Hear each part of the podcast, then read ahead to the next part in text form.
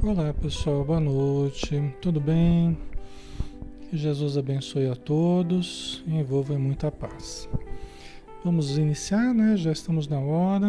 Um grande abraço a todos que estão chegando, sejam bem-vindos. Vamos fazer nossa prece inicial, né? Para a gente iniciar então o estudo da noite.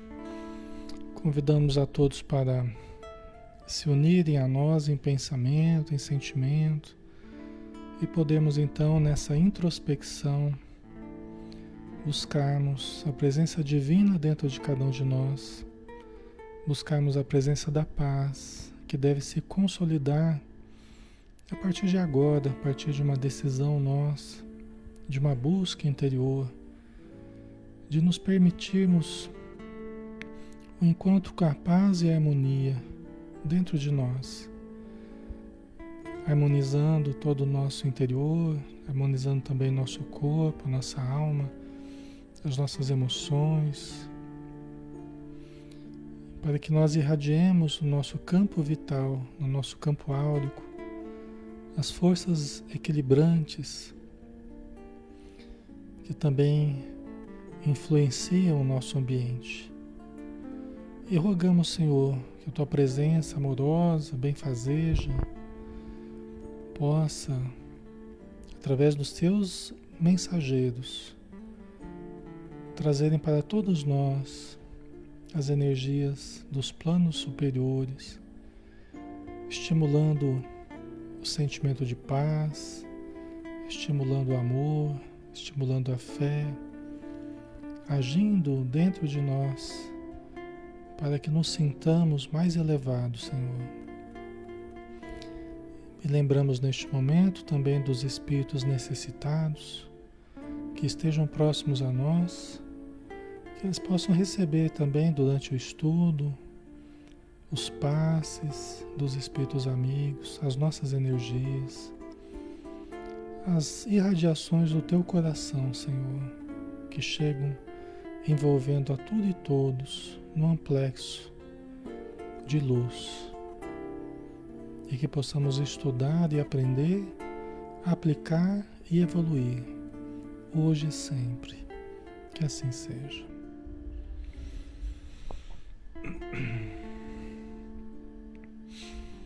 Muito bem, pessoal. Boa noite novamente. Sejam bem-vindos, tá? Vamos dar continuidade aos estudos, né? Que nós temos todos os dias de segunda a sábado, às 20 horas, né? Cada dia ou cada noite, né, um estudo diferente. Hoje nós temos o estudo, desculpa, do Ser Consciente, que é um livro de Joana de Ângeles, Espírito, através da mediunidade de Gifaldo Pereira Franco. Tá? É o quadragésimo primeiro dia de estudo desse livro. Né? É um estudo de psicologia transpessoal na visão espírita. E hoje nós estamos no capítulo 4, fatores de desintegração da personalidade, nós vamos começar a estudar a autocompaixão. Estudo muito importante para nós. Tá? Bastante útil né? para as nossas necessidades. A autocompaixão. Então vamos lá? Vamos começar com a Joana de Ângeles, então. E ela é, é, um estudo interativo, tá? Todos podem participar, todos podem perguntar, podem acrescentar. Tá? É muito importante, eu gosto muito da interação, porque vocês me ajudam a lembrar de coisas importantes que às vezes a gente esteja esquecendo, tá? Então vamos lá. Psicologicamente, o homem que cultiva a autopiedade, aí ela usa como sinônimo né, da autocompaixão, autopiedade. Tá? O homem que cultiva autopiedade desenvolve tormentos desnecessários que o deprimem na razão direta em que a eles se entrega. Então, aqui ela já está dando a tônica do, do estudo, né? Quer dizer, quando a gente começa a cultivar a autopiedade ou a autocompaixão, de nós ficarmos nos compadecendo de nós mesmos. Né? Nós ficarmos nos compadecendo, porque a gente está sofrendo e a gente fica cultivando esse sentimento de piedade por nós mesmos, tá? É o famoso tadinho de mim, né? Certo? Então a gente, o que, que a gente produz? A gente desenvolve tormentos desnecessários que nos deprimem na razão direta em que a gente se entrega a eles. Tá? Quer dizer, quanto mais nós cultivarmos, nós nos entregarmos ao sentimento de autocompaixão, é diferente da gente ter compaixão pelas pessoas, né? da gente se apiedar de uma forma positiva pelas pessoas, né? não de uma forma piegas, né? mas de uma forma real, sentida, em que a gente se coloca no lugar do outro, né? é diferente, tá? Aí no caso seria positivo, seria uma coisa boa a gente a gente se compadecer dos sofrimentos dos outros e nos movermos para ajudar, né? É diferente da gente ficar, né? é, cultivando a autocompaixão conosco mesmo, a autopiedade, no sentido de achar que nós estamos sofrendo mais do que a gente deveria, né? Que não era para a gente estar tá passando por isso, tá? É nesse sentido, tá?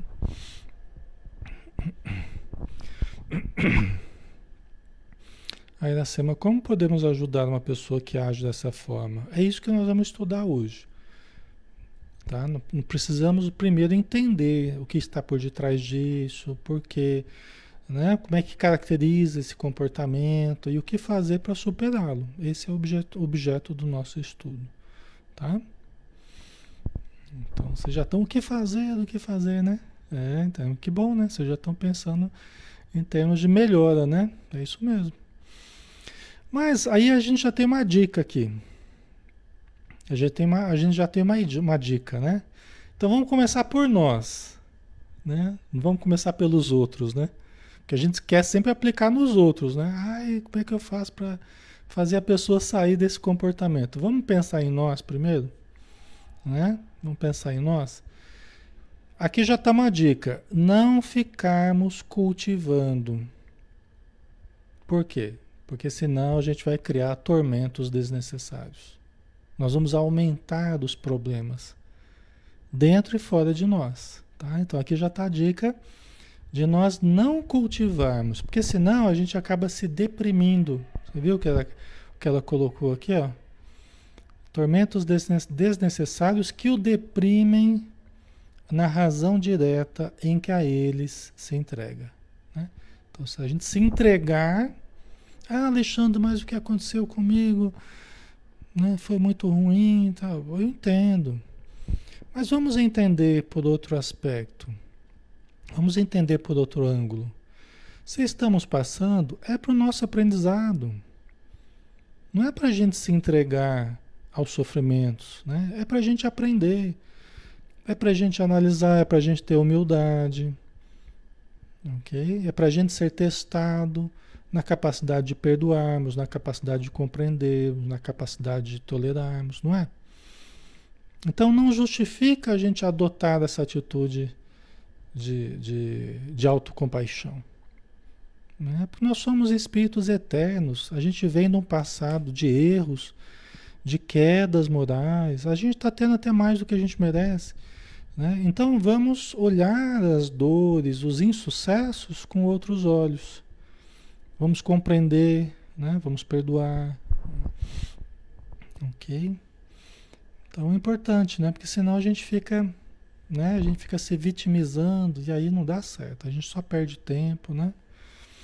E não, não adianta de nada, né? Não faz a gente, não vai resolver problema algum a gente ficar se compadecendo da gente mesmo, né? Reflexões sobre dificuldades pessoais constituem fenômeno auxiliar para ações dignificadoras, facultando a identificação dos recursos disponíveis, bem como avaliação das atitudes que redundaram em insucesso ou desequilíbrio, a fim de as evitar no futuro ou corrigi-las quanto antes. Por que, que ela está dizendo isso? É porque nós analisarmos os insucessos é uma coisa nós avaliarmos eh, se nós erramos, ou se o erro foi do outro, foi nosso, ou foi dos dois, né? Nós avaliarmos as situações, quando negativas, nós precisamos fazer, nós precisamos avaliar, para tirar o aprendizado. Isso é uma coisa, entendeu? Para que a gente corrija, para que a gente se aprimore e até, se for o caso, conversar com a pessoa.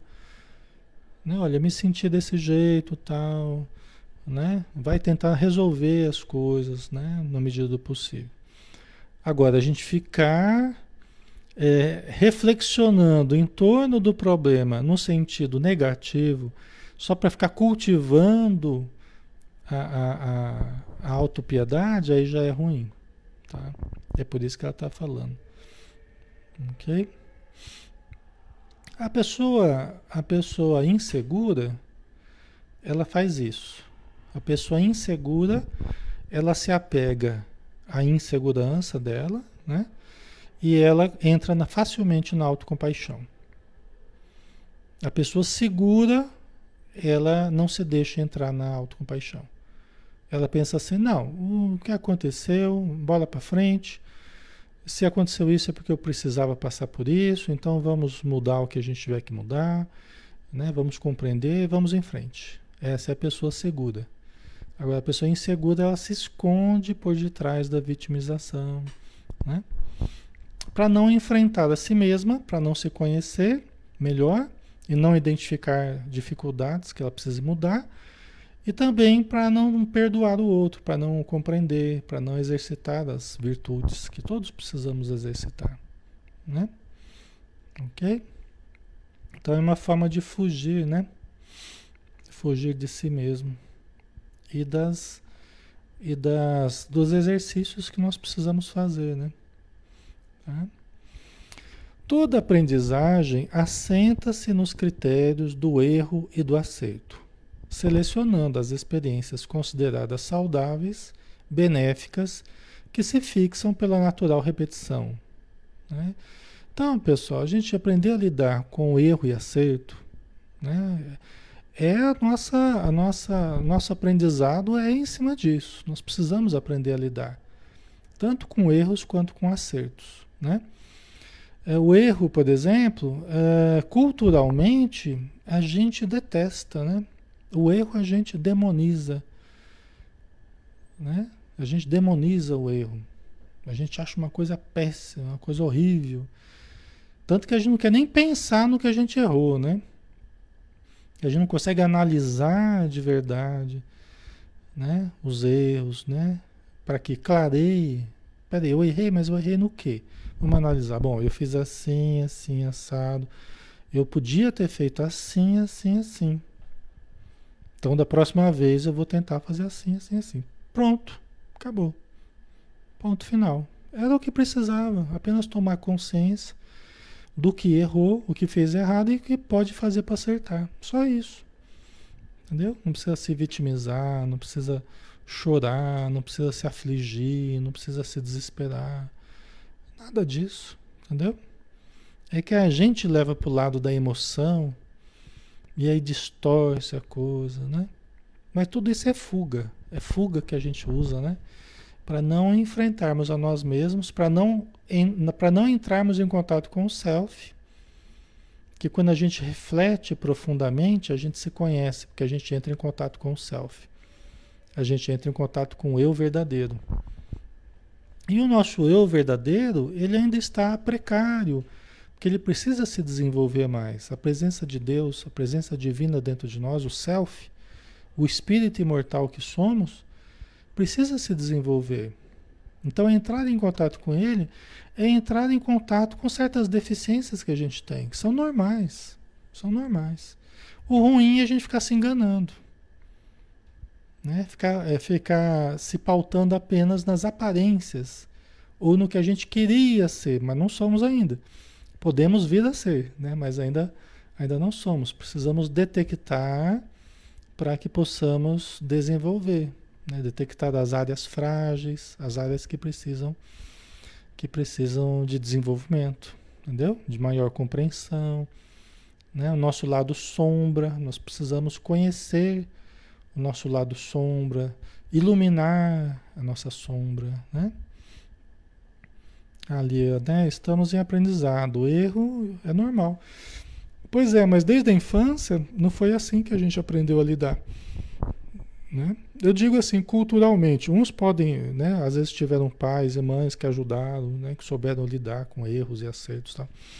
mas outros menos. Então eu falo em termos gerais. Culturalmente, quando a gente erra, o que, que a gente? A gente apanha, a gente é humilhado, a gente é colocado no quartinho, né? No, no, no, no, castigo. Isso eu falo tanto dentro da família quanto dentro da, da escola, né? Os castigos, tá? Não é? Então a gente aprendeu que errar era muito ruim. E você falou, falar que errou, então é pior ainda, né? Você confessar o erro, né? É pior ainda. Tá? A gente esconde o erro até de nós mesmos, né? A gente evita analisá-los, né? Então é uma coisa que está muito incutido na nossa cultura, né? É. A coisa, a maior certeza que a gente tem é que todos nós ainda vamos errar. Ah, Alexandre, mas não pode pensar assim, porque o espírita, o espírita não erra. Doce ilusão, né? Doce ilusão. Né? Não, porque não é apologia ao erro. Eu não estou falando fazendo uma apologia ao erro. Estou dizendo uma realidade. Você tem uma certeza é que a gente vai errar e acertar muitas vezes, até a gente aprender tudo que a gente tem que aprender, não é? É a maior certeza que a gente tem, né? Ok? E não tem nada de mal nisso. A gente tem que aprender é dar risada do que a gente erra, né? É aprender a achar graça de algumas coisas, algumas pisadas na bola. Ô, oh, gente, desculpa aí. Ter humildade para pedir desculpa.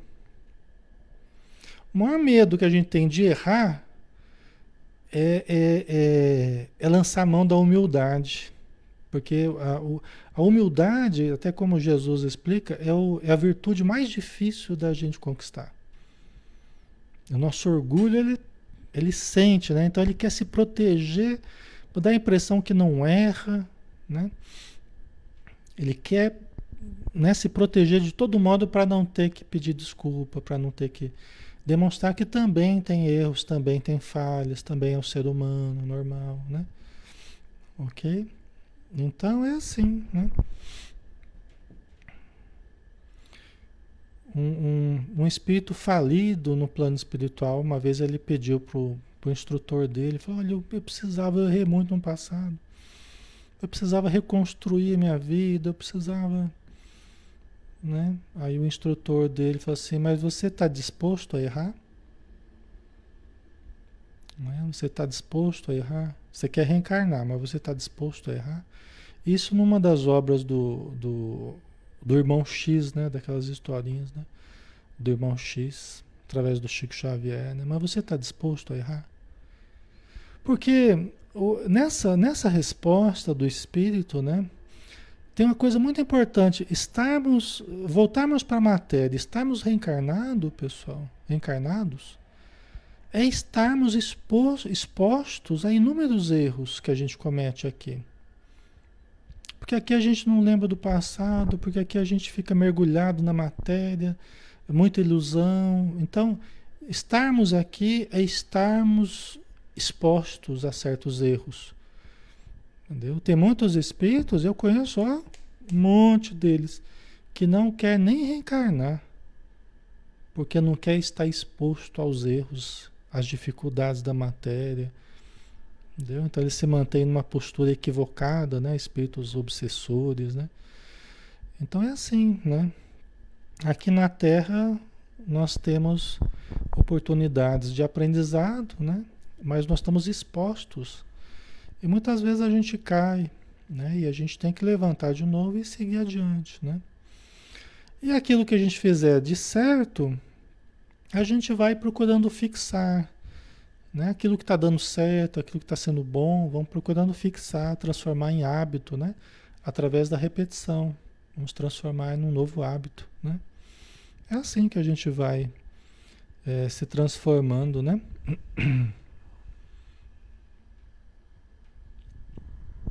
Tá? Ok? Então a gente precisa aprender a lidar mais na boa, assim, né? Com certos erros tal.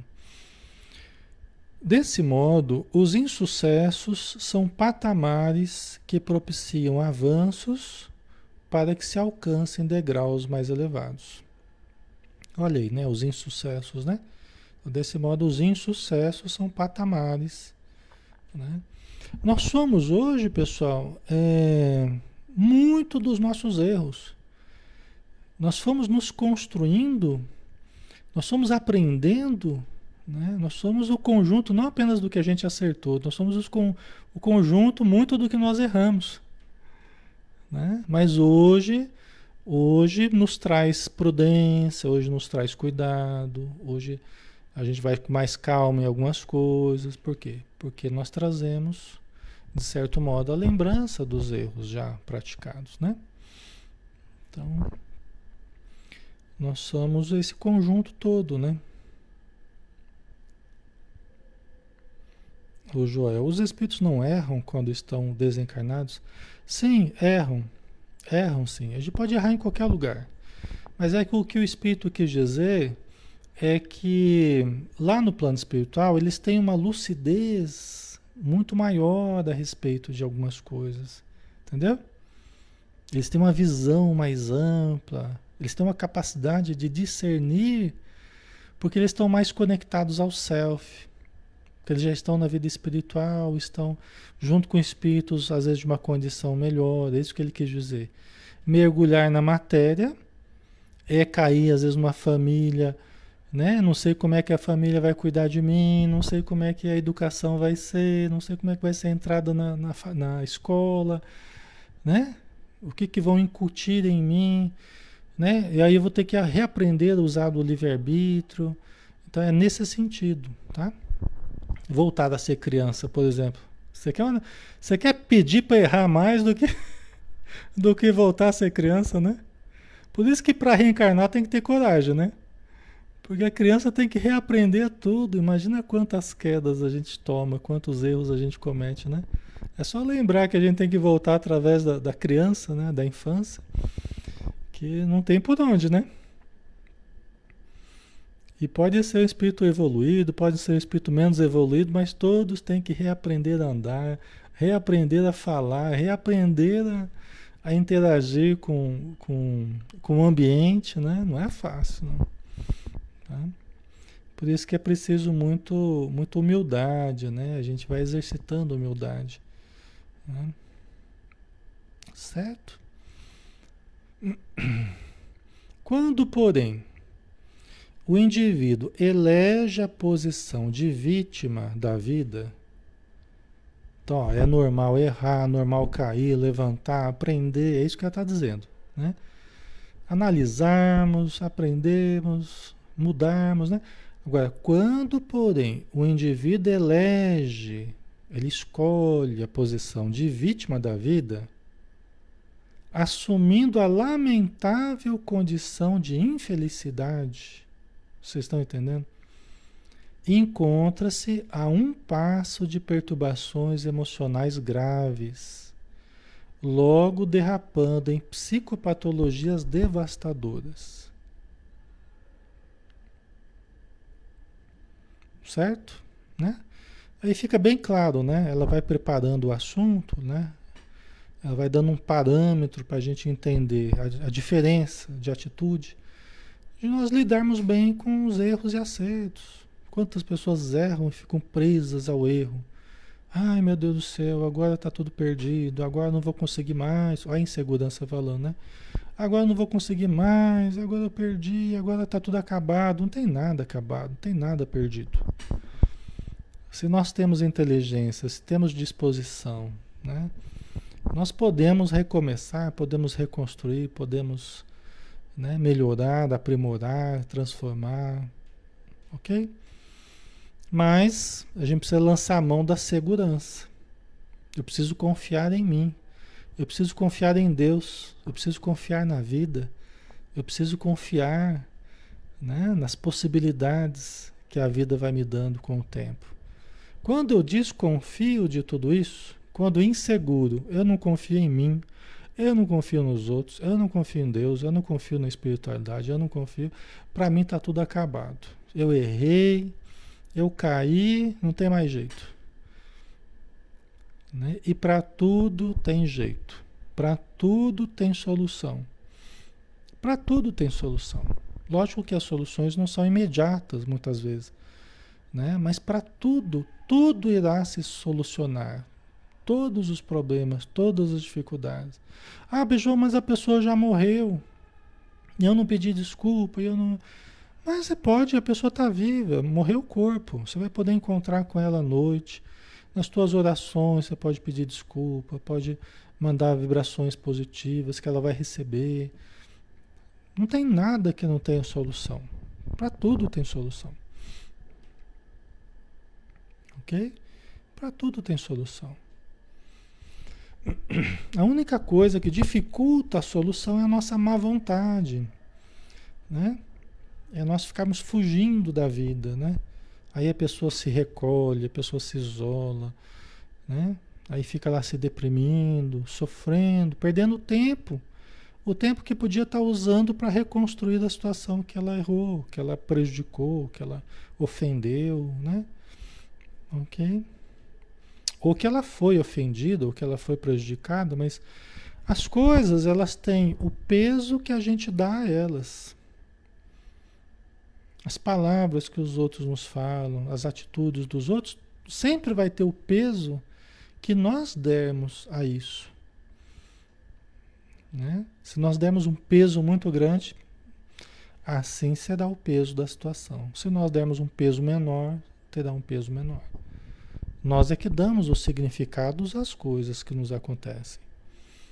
Tá? Tem coisas muito ruins? Tem. Mas se eu der também um peso muito grande, né? se eu der um peso enorme, é difícil até para mim carregar aquela coisa muito ruim que eu tive. Agora, se eu dou um peso menor, aquela coisa muito ruim ela já fica mais fácil de lidar. Entendeu? Ou menos difícil, né? Ok. André, o espírito pode não querer reencarnar? Pode. Só que ele protela, ele protela a reencarnação dele, às vezes por muito tempo. Muito tempo mesmo. Só que ele não vai conseguir evoluir sem passar pela reencarnação. Então, mais, mais cedo ou mais tarde, ele terá que voltar a reencarnar. Ele terá que voltar a reencarnar. Mas tem espíritos que protelam durante séculos, até milênios, tá? Porque não querem estar sujeitos à lei divina, não querem estar sujeitos à lei de ação e reação. Ele é como se fosse um criminoso que não quer ser pego. Ele não quer estar sujeito à penalidade. Entendeu? É mais ou menos a, essa é a, é a, é a, a situação similar aí. Tá? Então ele fica fugindo da justiça. E Deus permite. Né? Deus permite.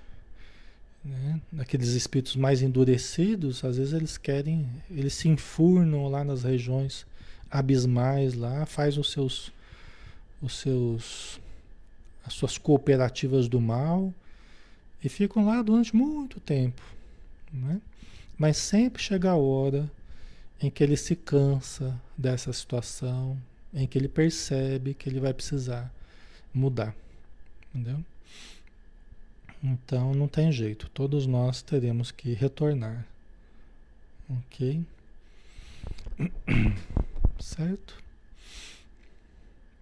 Então aqui fica claro, né, pessoal, que o eleger da posição de vítima, né? Então, é, às vezes a pessoa, diante das situações negativas que passou, diante dos sofrimentos, ela acaba concluindo de forma muito ruim, de forma muito equivocada, assim, não posso confiar em ninguém, absolutamente, não posso ter amigos, não posso, né, é, é, é conviver com ninguém, porque esse mundo é um mundo terrível, o ser humano não presta, e esse é um modo de concluir muito ruim.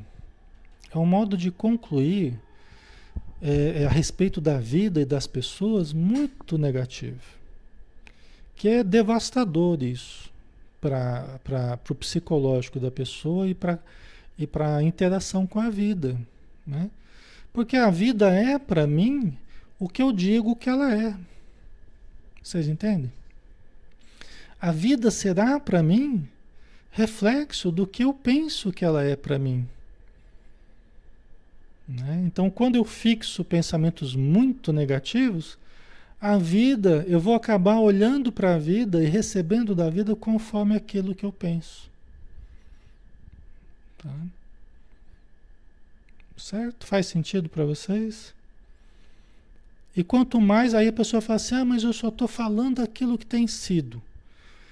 Pois é, mas você não está percebendo que quanto mais você fixa esse pensamento, essa verdade, entre aspas, mais a vida será o reflexo do que você está enxergando na vida. É, Deus fez isso, Deus fez desse jeito, né? Para que a gente percebesse que a vida será para nós o que nós pensarmos a respeito dela. E para nós selecionarmos o modo de pensarmos. Né? Entendermos que tem modos que não são produtivos, que não são positivos, não são bons, não são saudáveis. Né? Porque a gente acaba tendo sempre um reflexo negativo quando a gente cultiva um pensamento desse teor, tá? É um processo é, é, didático, né? pedagógico. Né? Deus é o maior pedagogo que existe né? no universo. Né? E ele estruturou a coisa, a vida, as suas leis, de, uma, de um modo perfeitamente pedagógico. Né? Para que a gente aprenda a, a, a, olhar as coisas com olhos melhores, a escolher melhor e a colher um resultado mais positivo também. Tá? A Sueli Lucas colocou: a vitimização é a porta para as nossas doenças, posso dizer assim? Pode, pode. É porta para muitas doenças, né? Muitas doenças físicas, emocionais, mentais, né? É. Tá? Ok. Certo. Geralmente é assim, as pessoas que, que chegam pedindo ajuda, invariavelmente elas chegam com esse tipo de pensamento. Por isso elas estão precisando de ajuda. Entendeu? Então elas já chegam trazendo, já mostrando por que, que elas não estão bem. Elas já chegam trazendo uma porção de conceitos equivocados, conceitos negativos, que elas foram fixando ao longo do tempo, às vezes ao longo da vida inteira. E pode dar bastante trabalho para ir mudando aqueles conceitos. É possível, mas ela precisa de muita boa vontade, muita honestidade consigo mesma, né? se analisar com, com bastante honestidade, né? O, analisar os frutos que ela tem colhido com o pensamento negativo, com, né? com os pensamentos equivocados. Tá? Às vezes ela se agarra tão fortemente aos equívocos que ela não quer abrir mão daqueles equívocos. Ela não quer abrir mão. A vida está mostrando que está errado, não é assim. Não é o melhor, não é, mais, não é o saudável, mas ela não quer abrir mão daquele conceito, daqueles conceitos negativos que ela, que ela se fixou. Tá? E a gente tem que respeitar isso. Né? Cada um elege os conceitos que quer para si. Cada um elege as companhias que quer para si. Não é? Os nossos conceitos são como que os nossos amigos, né? É com quem a gente convive. Né? E nós não podemos tirar o chão das pessoas. Nós não temos o direito de tirar as verdades delas de uma hora para outra. As verdades sobre as quais elas se assentam. Entendeu? Elas precisam querer repensar. Elas precisam estar abertas à mudança.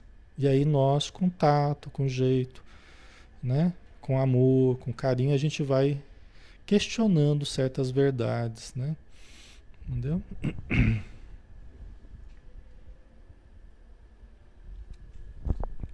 Certo, pessoal?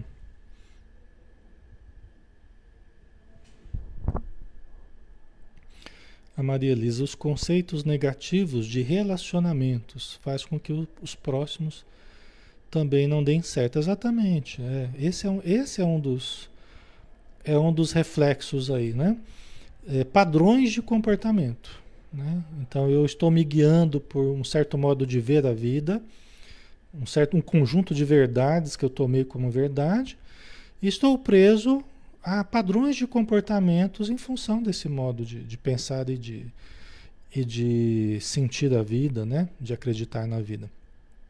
E esses padrões de comportamento, eles se refletem muito no, no relacionamento, né? E aí fica dando sempre errado.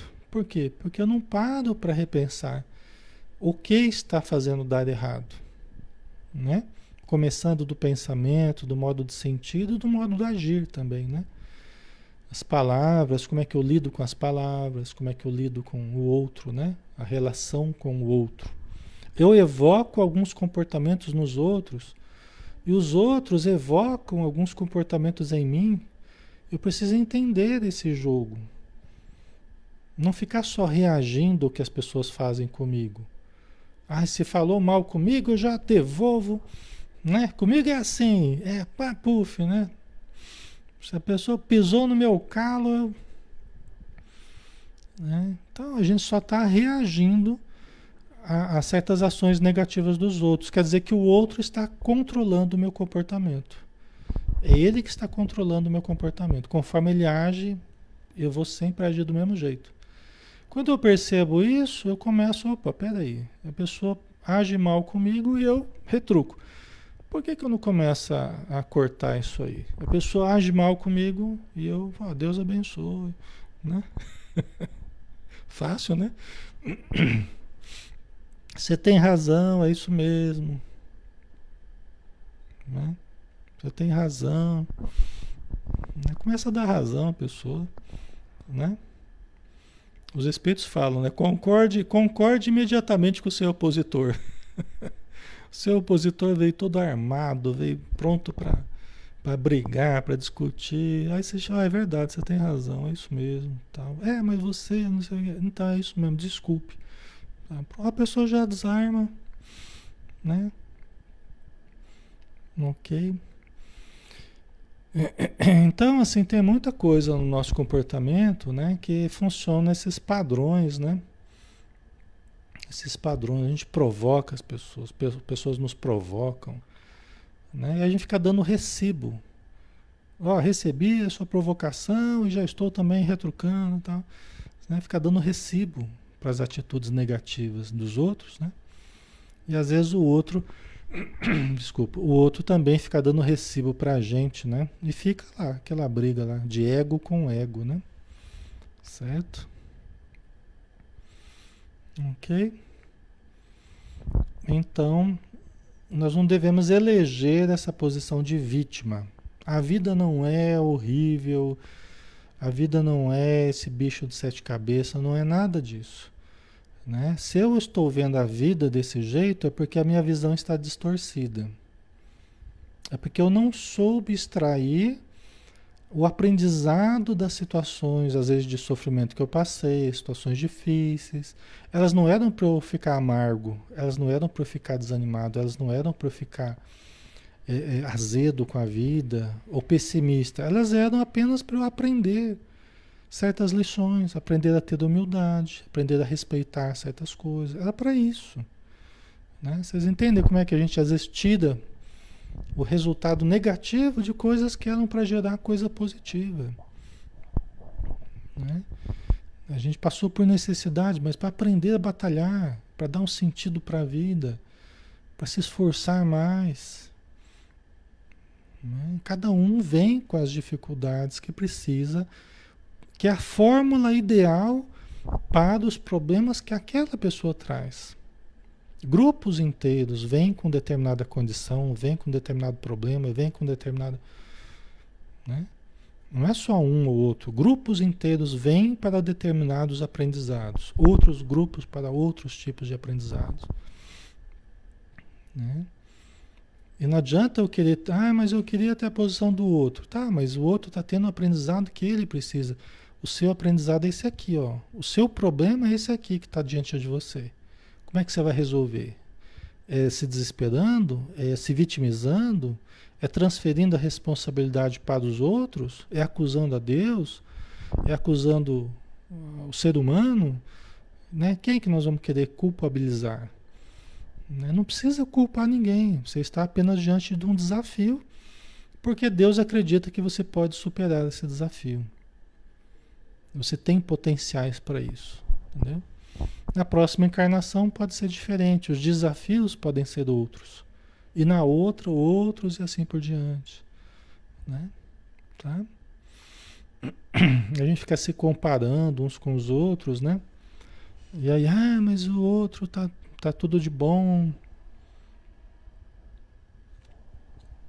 O outro está tendo a experiência dele, está vivendo ao modo como ele está escolhendo, no sentido assim, como é que ele está vivendo. Tem muita gente que tem tudo exterior, por exemplo, sorrindo, mas a pessoa ainda assim ela fica se vitimizando, ainda assim ela fica se amargurando, fica se deprimindo por vários motivos, tá? E aqui não é uma acusação, um julgamento, é apenas um fato. Às vezes a pessoa está com a vida tudo de bom, assim, tudo florindo ao redor dela, mas ela ainda assim ela está uma atitude negativa perante a vida. Concordam? Tá? Então passa muito como eu estou vivendo a minha vida, como eu estou me relacionando com a vida, né? E como eu posso lidar, né, com a minha existência, certo?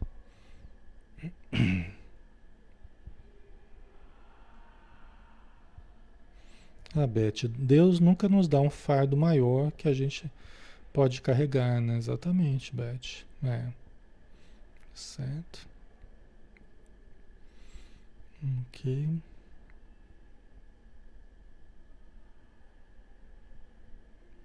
Certo, né, pessoal? Então vamos lá, né? É, e outra, é como ela disse aqui, né? Só para a gente partir para diante aqui. É, ah, a situação, passei por sofrimentos tal, aí eu começo a me vitimizar, começo a me, me autocompadecer, começo a reclamar. Vai melhorar a situação? Não vai. Ou seja, a gente quer mais problema ainda, a gente quer mais doença ainda. Não é muito inteligente da nossa parte, não é? Não é, não é uma atitude muito inteligente.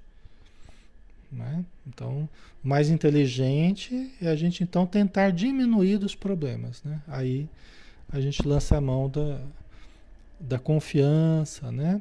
da, do otimismo, aí a gente vai melhorando os problemas. Ok? A mente, conforme seja acionada pela vontade, torna-se cárcere sombrio ou asas de libertação, e ninguém se lhe exime a influência. Essa frase é uma das mais importantes dos livros da Joana, essa frase aqui. A mente, conforme seja acionada pela vontade, porque é a nossa vontade que vai fazendo a gente a gente usar a mente para um lado ou para outro. É a vontade. A vontade é muito importante.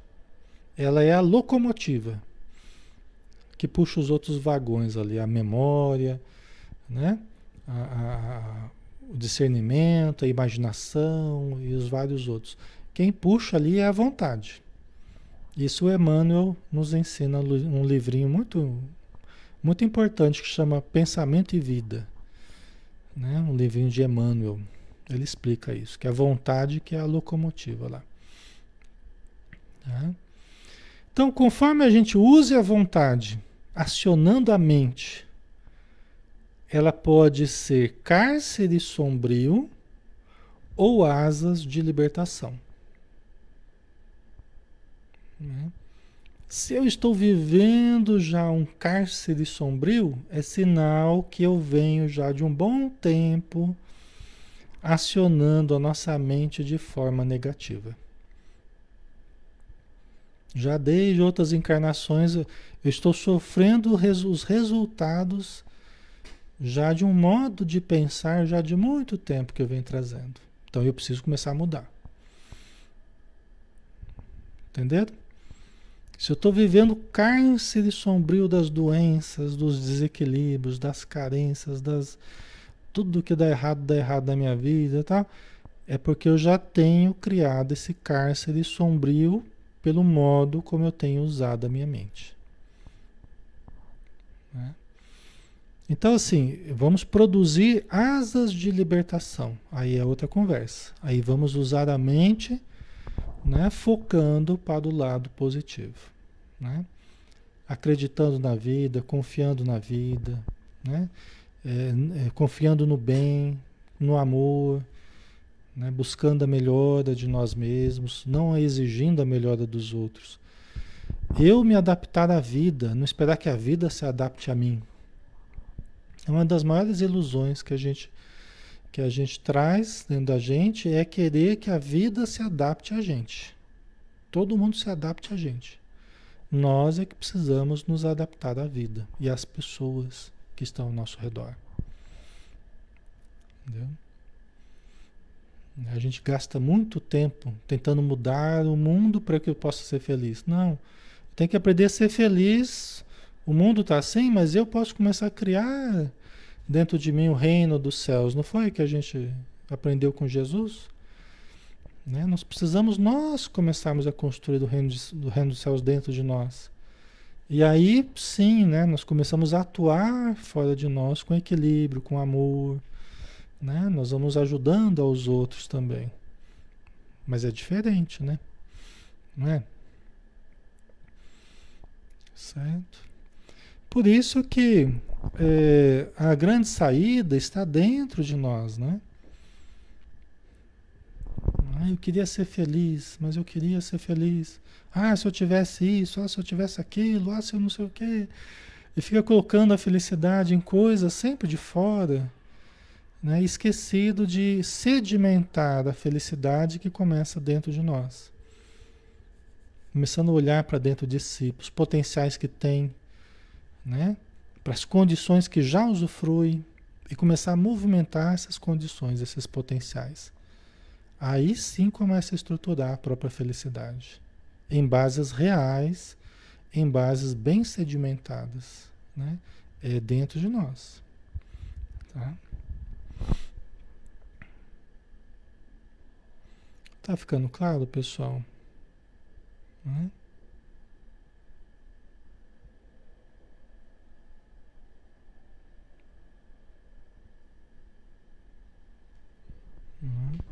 Sair da posição de fragilidade, né?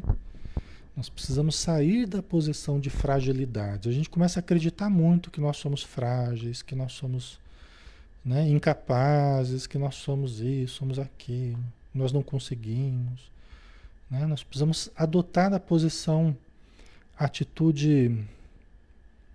Como é que o Emmanuel fala lá do Paulo de Tarso? É Me fugiu aqui o termo. Me fugiu o termo. Depois eu lembro. Não tem problema não. Né? É uma atitude viril. Né? Viril não é só atitude é, de homem, né? De virilidade, mas uma atitude viril, de buscar a força dentro de nós, né? Tanto homens quanto mulheres, né? Uma atitude viril, não aceitar essa coisa de, de que eu sou frágilzinho, não. Eu sou um espírito imortal com potencial divino dentro de mim, né? esperando para ser acionado. Né? Só que se a gente não, não aciona, ele fica lá dormente, né? fica lá pouco desenvolvido. Né? Precisamos acionar o potencial divino. Né?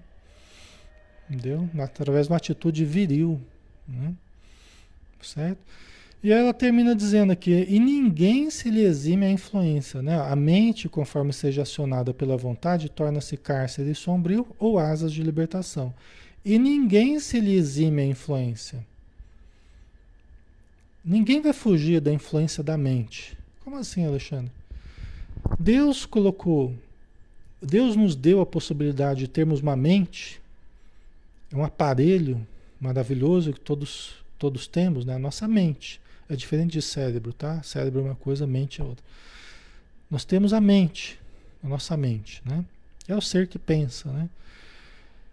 E o que nós cultivamos na mente é o que nós plasmamos na nossa vida. Ninguém se exime da influência da mente. O que você colocar na sua mente é o que você terá. Na sua casa mental, o que você põe de lixo dentro da casa mental, você vai ter que conviver com todo aquele lixo dentro da sua casa mental. Até que você se, se disponha a jogar fora aquele lixo todo que você acumulou dentro da sua casa mental.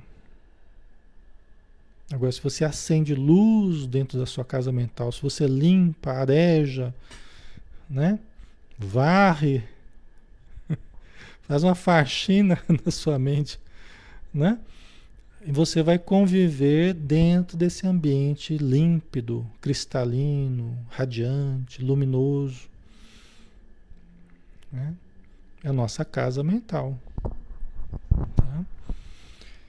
Então, você está lá assistindo as, as coisas, aqueles materiais altamente negativos, né? Você está lá gastando seu tempo, gastando sua atenção, gastando sua energia, fazendo a sua mente absorver aquele conteúdo altamente patológico.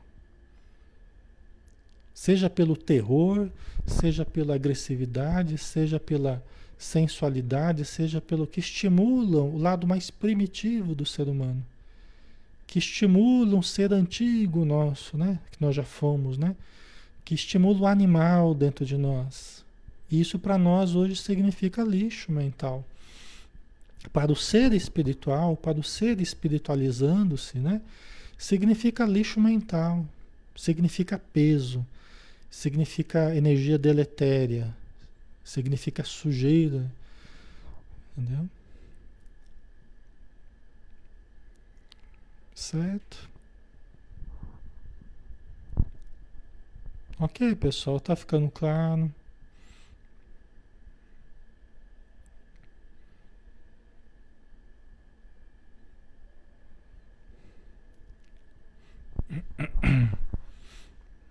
Certo?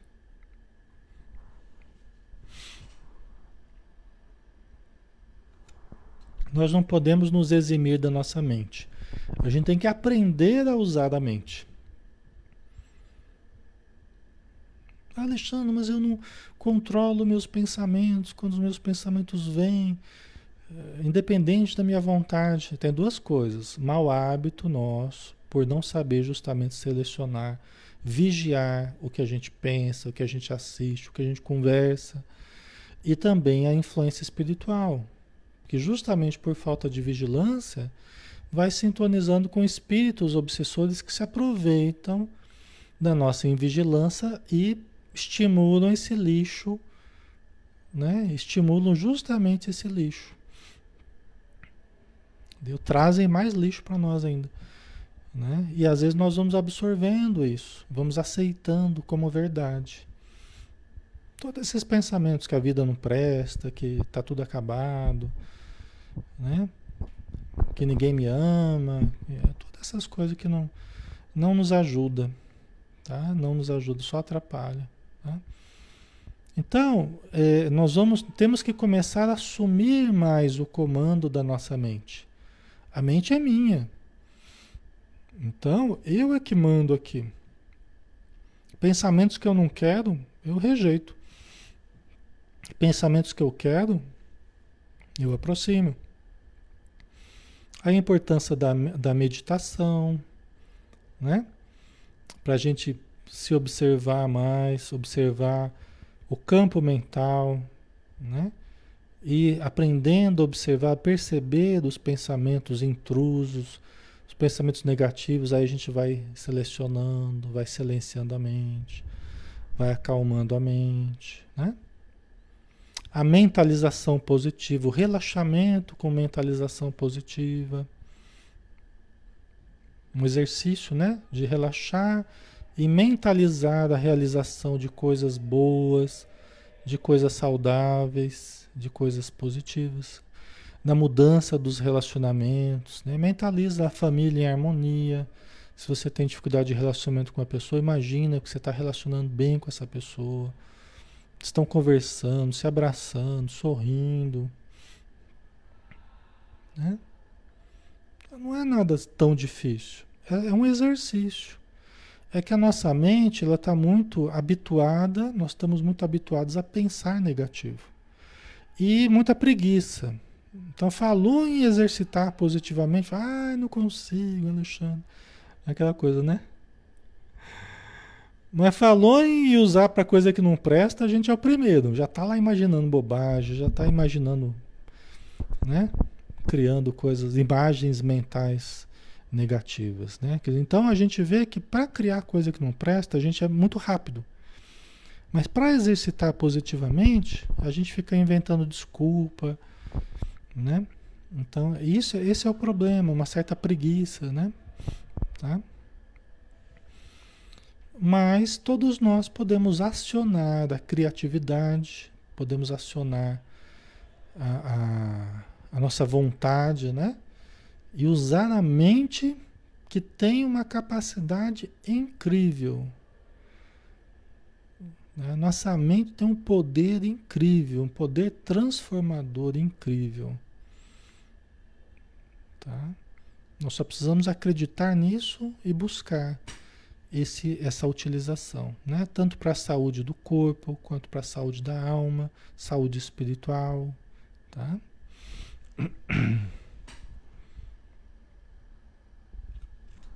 Certo, já estamos na hora, né, pessoal? Nós vamos finalizar então. Né? Fizemos algumas reflexões, né? Ok.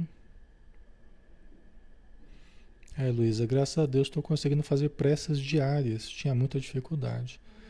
Então, que bom, Luísa. É, tudo é exercício, né? Prece, leitura, meditação, mentalização, tudo é exercício.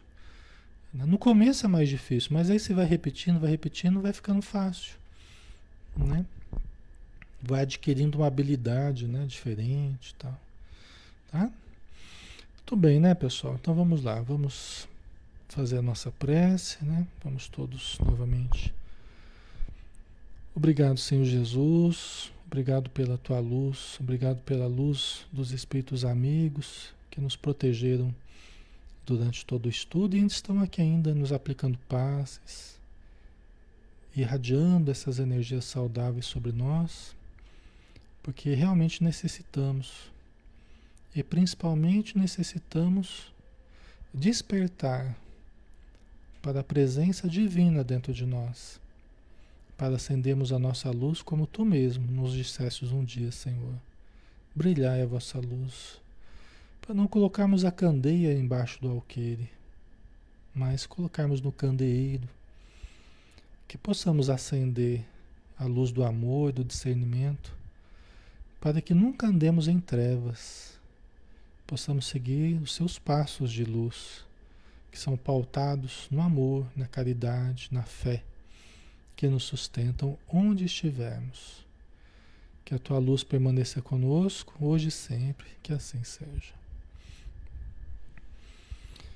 Ok, pessoal, boa noite a todos. Até amanhã, né? Amanhã a gente tem o Evangelho de Mateus, às 20 horas.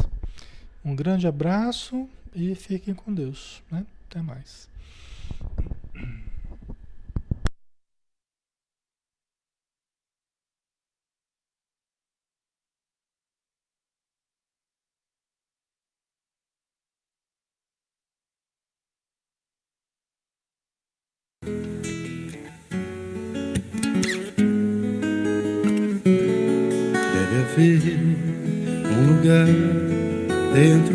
Seu coração onde a paz brilhe mais que uma lembrança. Sem a luz que ela traz, já nem se consegue mais encontrar o caminho da esperança.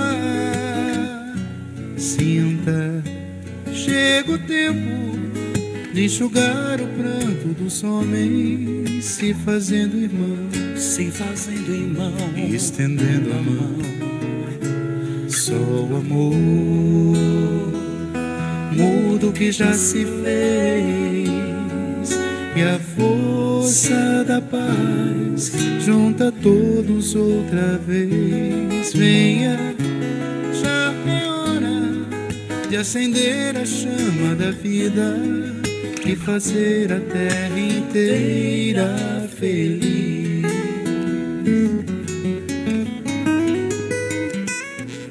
Se você for capaz de soltar a sua voz pelo ar, como prece de criança,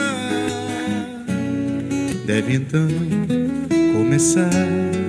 Outros vão te acompanhar e cantar com harmonia e esperança. Deixe que esse canto lave o pranto do mundo para trazer perdão, para trazer perdão e dividir o pão. Só o amor muda o que já se fez e a força da paz junta todos outra vez. Venha, já é hora de acender a chama da vida e fazer a terra inteira feliz. Quanta dor e sofrimento em volta a gente ainda tem para manter a fé e o sonho dos que ainda vêm a lição pro futuro vem da alma e o coração para buscar a paz, não olhar para trás com amor. Se você começar, outros vão te acompanhar e cantar com harmonia e esperança. Deixe que esse canto Lave o pranto do mundo para trazer perdão, para trazer perdão e dividir o pão. Só o amor muda o que já se fez e a força da paz junta todos outra vez. Venha, já é hora de acender a chama da vida e fazer a terra inteira feliz.